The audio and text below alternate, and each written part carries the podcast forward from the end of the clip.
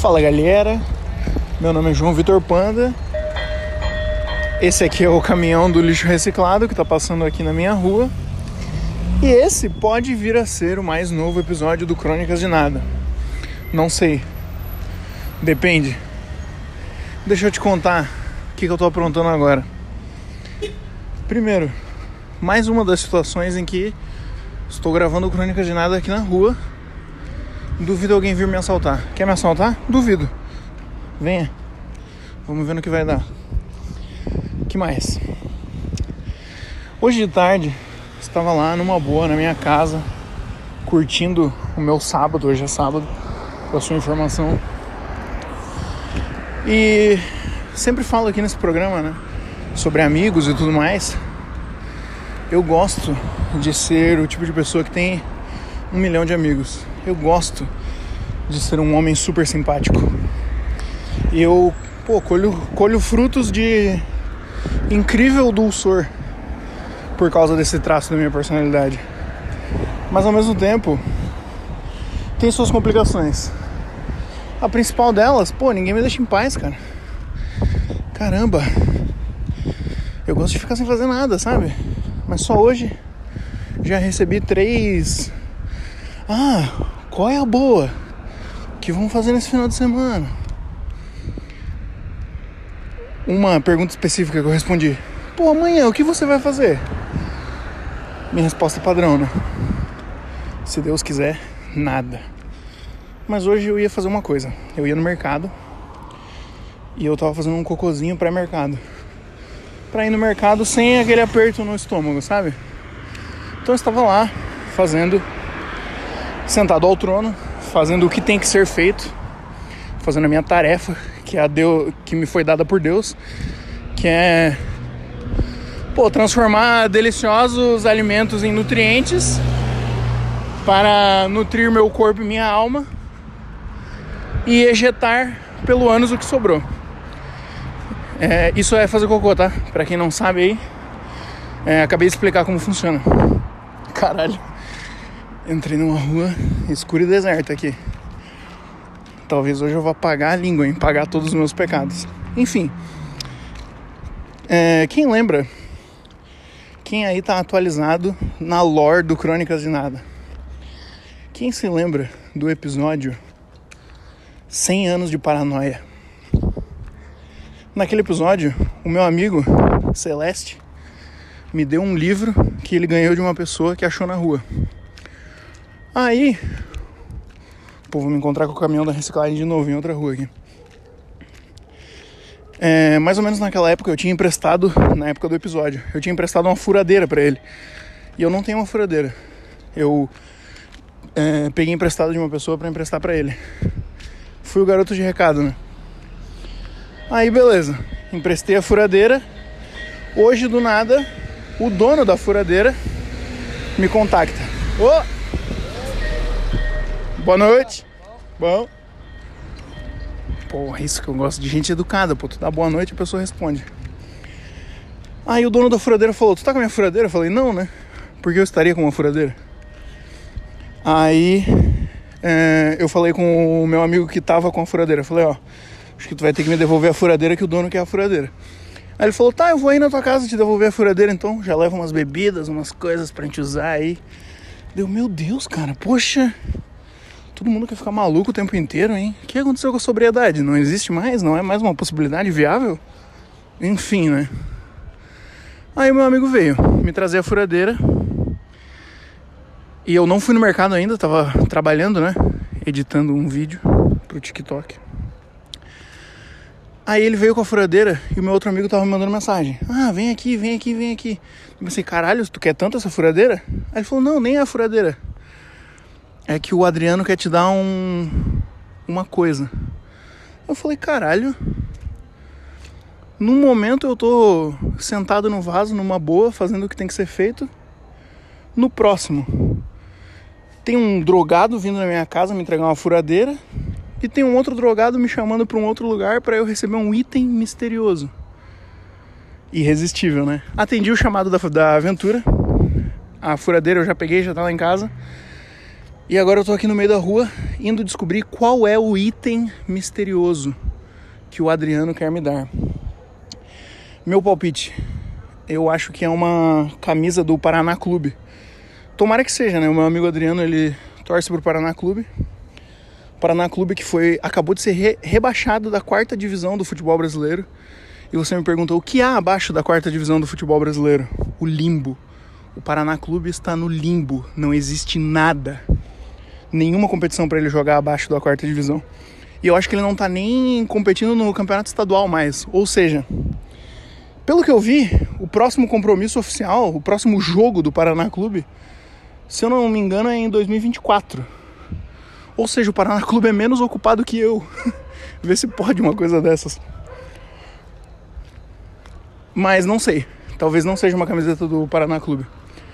Voltei a caminhar, já vejo a floresta de cactos que anuncia que eu cheguei ao castelo do Adriano. Vou descobrir qual é o item misterioso que eu vou ganhar e já volto aqui contar pra vocês, tá bom? Valeu!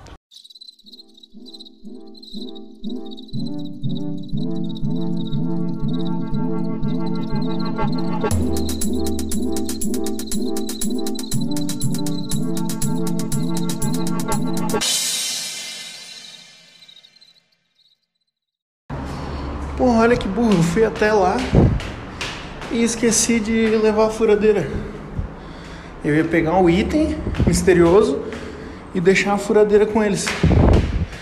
Aí esqueci a furadeira. Mas vamos resolver isso.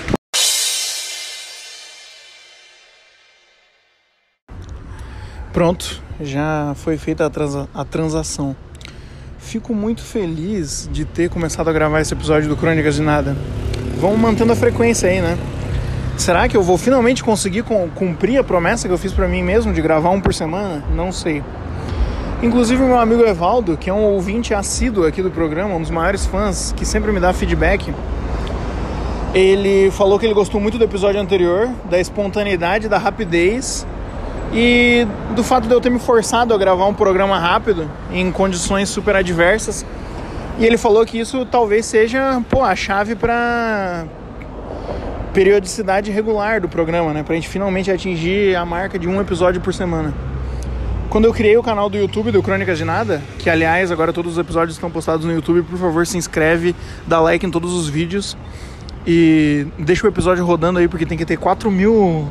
Pô, tem que ter 4 mil horas reproduzidas pro canal ser monetizável. Um dia, né? Um dia, quem sabe. Enfim, o que eu tava falando? Do Evaldo. Ah, tá, pra manter a frequência, né? Aí concordei. Pô, uma boa ideia manter a frequência assim com episódios rápidos. Então, que bom que eu comecei o episódio de hoje. É, o ponto negativo é que eles são cheios de barulho externo da rua, né? Não... Enfim, tudo bem, vamos manter a periodicidade aí. Na questão de hoje, no caso de hoje, né? Toda essa mini saga que eu descrevi fui caminhando pelas ruas escuras do meu bairro, cumprimentando ali, como vocês puderam ouvir na gravação, a boa gente do caminhão do lixo reciclado, que respondeu uma boa noite. Provavelmente não são nascidos em Curitiba, né?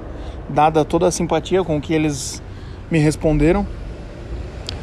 Mas enfim, quando eu descrevi que uma floresta de cactos anunciava que eu estava chegando no castelo do meu amigo Adriano era verdade.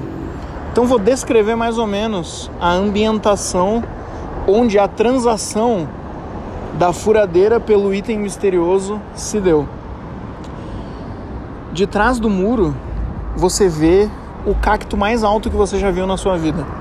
Na verdade, é uma mini floresta de cactos altos e entrelaçados, uma trança de cactos de dimensões astronômicas e catastróficas.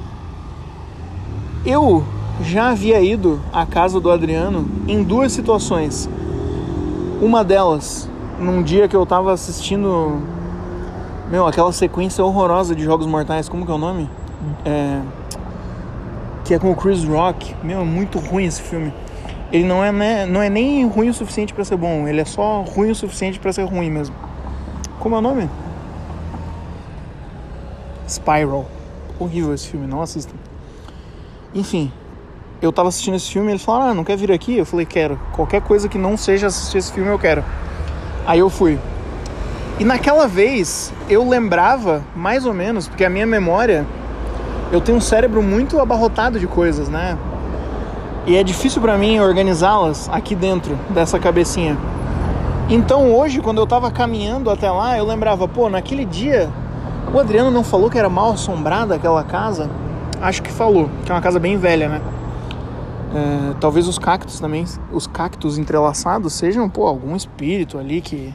Não sei, aí tem história. Vamos escrever, né? A segunda vez foi numa festa junina. Que eu fui lá, naquela festa junina, fui muito feliz naquela casa, beleza. Mas eu fiquei com essa coisa do mal assombrado na cabeça, né? Porque ela é uma casa muito, muito velha. Sabe? Uma casa que tem um poço atrás. É uma casa que o avô do Adriano construiu. Tem um enorme poço atrás. Ela é inteiramente de madeira. Com o pé direito meio alto, assim. É, as cores é um verde meio pálido. Sabe? Uma casa onde, pô, você espera que coisas sobrenaturais venham a ocorrer, né? Aí, uma das primeiras coisas que eu fiz ao chegar lá hoje, para a transação furadeira item misterioso acontecer, uma das primeiras coisas que eu quis esclarecer e estabelecer antes da transação foi é, o grau de assombração da casa. Eu falei, pô, parece que eu lembro alguma coisa de fantasmas nazistas assombrando essa casa, não tinha uma história assim? Aí o Adriano me explicou, não, cara, não é bem assim. É que o meu vô, que construiu essa casa, ele tinha tendências nazistas. Ele era, meu, ele trabalhava na ditadura militar. Antes da ditadura militar, no Estado Novo, ele falou que o vô dele trabalhava com o Getúlio Vargas, tipo, era segurança do Getúlio Vargas. Aí eu brinquei, né? Ah, será que num dia o seu vô não tava estressado com o Getúlio e falou assim: ah, mano, se mata, porra. E o resto é história. Mas após essa piada de mau gosto, voltamos. Ele falou: então não, não são fantasmas nazistas. Só o meu avô era esse cara, essa figura controversa, que tinha de fato tendências nazistas, que trabalhou para Getúlio Vargas e que sabe lá Deus o que ele estava fazendo durante o período da, o período da ditadura militar brasileira. Aí ele falou: bom, essa casa pode até ser mal assombrada, mas no caso os fantasmas não são nazistas. Os fantasmas podem vir a ser vítimas, né? Que estão vindo cobrar o preço, cobrar, né, o vô. E o, a casa, no caso, pode ser o palco para esse embate esotérico e espiritual aí, né? Entre, de fato, os fantasmas nazistas e os fantasmas vítimas, agora querendo vingança. Então, enfim, esse é o cenário. Uma casa que é palco de vinganças esotéricas espirituais. Aí estava lá o meu amigo é, Rafael e a minha amiga Alice. E a Alice me confidenciou, após eles me contarem que eles estão assistindo uma série coreana, a Alice me confidenciou que ela estava aprendendo coreano. E nós passamos alguns momentos ali onde a Alice estava me explicando os pormenores do alfabeto coreano. Que não é alfabeto, tem outro nome, mas eu esqueci agora. E daí ela estava usando o seu celular como lousa para me demonstrar como são as vogais no alfabeto coreano, que não é alfabeto, é outro nome. É, enquanto o Adriano fechava a casa. Por que ele fechava a casa? Porque ele me chamou para ir lá apenas, né? Se eu tivesse chego mais cedo, poderia ali ter tomado um café com eles, qualquer coisa. Mas como eu me enrolei para chegar até lá, a intenção era apenas a troca. Eu dar a furadeira e receber em troca o item misterioso. Mas eu esqueci a furadeira. Então o Adriano estava fechando, barricando a casa, enquanto para ele vir até a minha casa, me deixar de carro e eu entregar a furadeira para ele, enquanto ele fechava a casa. Meu Deus, me enrolo muito para falar. A minha amiga Alice me explicava os pormenores do alfabeto coreano. E ela me falou também como é a palavra mar em coreano. E eu agora me esqueci. Mas enquanto ela me explicava como era mar em coreano, eu pensei em unir dois grandes amores que eu tenho, que é o meu amor pela linguagem e o meu amor pelo oceano, né? O meu, porra, vivo diariamente com a saudade imensa do abraço materno do oceano. E eu pensei que seria muito legal se eu aprendesse a falar a palavra mar em todos os idiomas do mundo. Todas as línguas vivas, né? Porque de língua morta eu não quero saber. Então fica essa ideia. Eu já sei falar em inglês, em português, em espanhol, né? Deve ser mar também. É, eu sabia em coreano, aprendi hoje, mas já esqueci. Em italiano deve ser mare ou alguma coisa assim. Meu, eu tenho certeza que é mare. Nossa, não tem a menor possibilidade de essa não ser a forma em que se fala mare em italiano. Mas enfim, a Alice também me explicou que banana em coreano, veja você, é banana. Aí a gente pensou, caramba, banana é banana em coreano, banana é banana em português e banana é banana em inglês também. Será que existe algum idioma em que banana não é banana para ser outra coisa? Se você sabe, deixa aí nos comentários. Qual idioma é esse? Deve ser peculiar. E já deixa também como falar mar nesse idioma para me ajudar no meu projeto, meu novo sonho aqui. Ok, caralho, uma moto na, contra, na contramão. É, galera, o mundo está repleto de coisas. Mas enfim, é, talvez a menção da palavra barricar, quando eu falei que o Adriano estava barricando a casa, é, essa palavra pode parecer a você muito apropriada caso você tenha reparado na capa do programa. Você está vendo essa foto aí que é a capa do programa? Observa a foto. Desbloqueia o celular aí, ou não sei se você está vendo no computador, mas por favor encare a foto de capa do presente episódio do Crônicas de Nada. Você tá vendo essa barra de ferro atravessando a porta? Você tá vendo que tem uma trinca ali em cima ou embaixo da maçaneta, não lembro agora? Deixa eu abrir a foto aqui para ver com vocês em tempo real. Vamos lá, qualquer minuto. É, o Adriano é muito exagerado. Olha só, tem uma grade e a grade está segurando a maçaneta. Em cima da maçaneta já tem um trinquinho ali, né?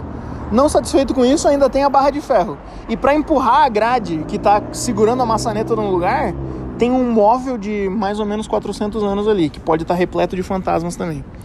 Que exagero, né? Então ele estava barricando a casa. Por quê? Um amigo dele, chefe de cozinha, estava morando lá, mas não está mais. E agora a casa está vazia. Vazia não, né? Tem, já falamos, os fantasmas estão lutando lá o tempo todo. Mas em outro plano, né? No plano físico ela está vazia agora, porque um amigo dele, chefe de cozinha, que estava ocupando a casa, foi convidado pelo Henrique Fogaça para ir trabalhar no restaurante dele em São Paulo. Que loucura, né? Enfim, é isso aí. E Adriano barricando a casa, a Alice me explicando os pormenores do idioma coreano. E ela tava falando também, e o Rafael, né, o, o esposo dela, que é literalmente doutor em letras, estava também me explicando que na Coreia, na Coreia do Sul, né, eles usam muito muitas palavras em inglês. E eu falei, pô, não me surpreende, né? Porque até onde eu saiba, a Coreia do Sul é amplamente colonizada culturalmente pelos Estados Unidos. Então não me admira nem um pouco eles usarem vários vocábulos em inglês. Aí o Adriano, coberto de razão, interrompeu o, o seu momento de barricar a casa para dizer: É, vai ver se na Coreia do Norte acontece isso não acontece. Deus abençoe. Enfim, terminamos ali o que tinha para fazer e começamos a sair da casa.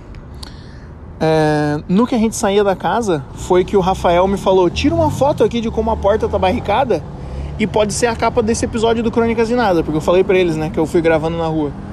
Eu falei: caramba, cara, que ideia genial. Tirei a foto e essa foto é agora a capa do programa. E enquanto eu me despedia do Rafael, ele falou: Ó, oh, não vai esquecer de dar os créditos para mim, hein, por essa ideia que eu tive. E você pode achar que eu vou tirar esse momento aqui para dar os créditos do Rafael pela ideia que ele teve. Mas não, eu não vou dar crédito nenhum por causa de uma coisa que eu afirmei a ele. Bons artistas copiam, grandes artistas roubam. Então eu roubei a ideia dele e você não vai ouvir da minha boca eu dando crédito nenhum. Aí ele me falou que essa frase muito famosa, de novo, né? Ele esfregando na minha cara que é doutor em letras.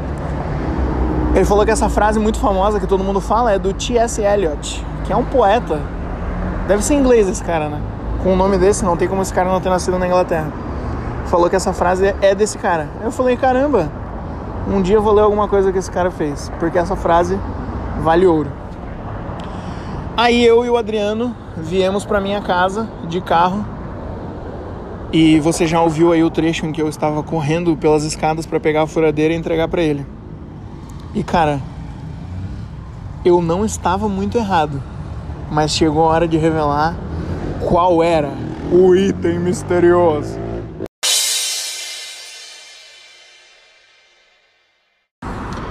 Antes de revelar finalmente qual é o item misterioso, é, cabe explicar, cabe dar satisfações que no último episódio eu falei que eu estava gravando um episódio rápido, porque o episódio em, em sequência, o episódio subsequente, o episódio seguinte, que no caso é este, que você ouve nesse exato momento, seria um episódio imenso que eu estava roteirizando e tudo mais para fazer um episódio diferente. Você pode perceber que não é, né? Foi só uma aventura que eu saí para viver aqui e beleza. Mas por que que isso aconteceu? Porque eu ainda não parei para escrever o que eu quero escrever para gravar esse episódio. Não fui capaz, tá bom? E já falei que acho que estamos em situação de fábrica de nuvens. Porque o episódio da fábrica de nuvens que veio a existir eu também fiquei anunciando em vários episódios. Ah, próximo episódio eu vou contar a história da fábrica de nuvens. Próximo episódio eu vou contar a história da fábrica de nuvens. Próximo episódio eu vou contar a história da fábrica de nuvens. Demorou vários episódios para que eu o fizesse, mas olha a lição que a gente tira de tudo isso. Eu finalmente o fiz. Eu acho que no fim das coisas, no fim das contas, as coisas são possíveis. E eu sempre falo isso para os meus amigos ou para a Júlia. Cara, quando eu aprendo a mínima nova habilidade, Parece que ao mesmo tempo que eu estou aprendendo a fazer aquela coisa, eu estou aprendendo pela primeira vez na minha, na minha vida que eu sou capaz de aprender a fazer alguma coisa. Cada aprendizado, para mim, é também uma descoberta. E eu quero continuar assim, naturalmente curioso, para que eu possa descobrir e aprender e nunca me esquecer de que é possível realizar as coisas. Que momento lindo, né? Viu? te entrego beleza aqui nesse programa também, não é só feiura. Falando em beleza, o item misterioso. Eu saí da minha casa de noite sem conseguir ir ao mercado após cumprir a tarefa divina da defecação.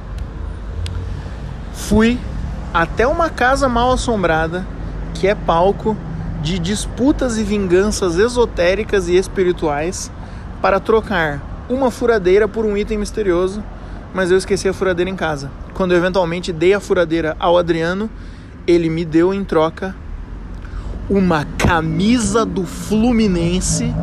Olha isso, uma camisa do Fluminense de 2009, uma camisa oficial. E esta é oficialmente a primeira camisa oficial de futebol que eu tenho na minha vida. E é logo a camisa do Fluminense de 2009. Para você que não sabe, audiência, eu torço pro Fluminense. Torço também para alguns outros clubes. Eu tenho uma série nas minhas redes sociais onde eu escolho um clube por estado brasileiro. O nome é Time barra Estado, uma jornada pelo Brasil. Assista aí nas minhas redes sociais, pandinhajv. Mas o meu clube principal, o time que eu torço, que é o meu time de criação, é o Fluminense. E o Fluminense de 2009 é o Fluminense ao qual eu sou mais nostálgico é, era um, uma época de ouro para o Fluminense e era uma época onde eu me importava muito com o futebol, não por opção própria, mas porque eu era criança e toda criança é obrigada a se importar muito com tudo. Na época uma criança não tem responsabilidades, não tem contas para pagar, não tem normalmente, né, uma criança ela tem a oportunidade do ócio e de ter a cabeça livre e repleta de minhocas. E para uma criança, tudo é muito importante tudo é o fim ou o começo do mundo. E para mim, porra, o Fluminense de 2009 me causa extrema nostalgia por ser o exato princípio do mundo. E agora eu ganhei do meu amigo Adriano uma camisa oficial do Fluminense de 2009. Que presente maravilhoso, sério. É um presente que não diz respeito só ao futebol, mas que diz respeito à memória, felicidade, nostalgia e beleza. Muito obrigado, Adriano. Deixo-te aqui um beijo. Mua. E é isso, fiquei muito feliz. Mas a camisa é meio pequena, tipo, ela não serve em mim, eu não consigo entrar naquela camisa. E eu nem pretendo conseguir também, né? Porque eu quero ficar cada vez mais forte, eu quero virar um armário, ficar brutamontes. E a sugestão que o próprio Adriano me deu é que eu enquadre aquela camisa e a coloque numa parede. O farei. Obrigado.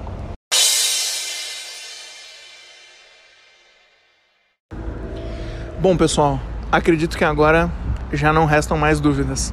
Podemos afirmar com tranquilidade que este foi mais um episódio do Crônicas de Nada. Agradeço imensamente pela sua audição e pela sua atenção, ok? Muito obrigado. É, se você está ouvindo pelo Spotify, é, segue a gente aí, segue o programa, compartilha ele nos seus stories ou indica para amigos que você saiba que curtem podcast, que você sabe que curtem podcast. É, você pode ouvir também pelo YouTube, mas mesmo se você não for ouvir por lá, por favor se inscreva, dê like nos vídeos para a gente continuar crescendo de pouquinho em pouquinho aí. De grão em grão, o Crônicas de Nada enche o papo, ok? Meu nome é João Vitor Panda, vou ficando por aqui, pois tenho um compromisso marcado com o sono. Eu vou dormir hoje para acordar amanhã. Tchau, tchau.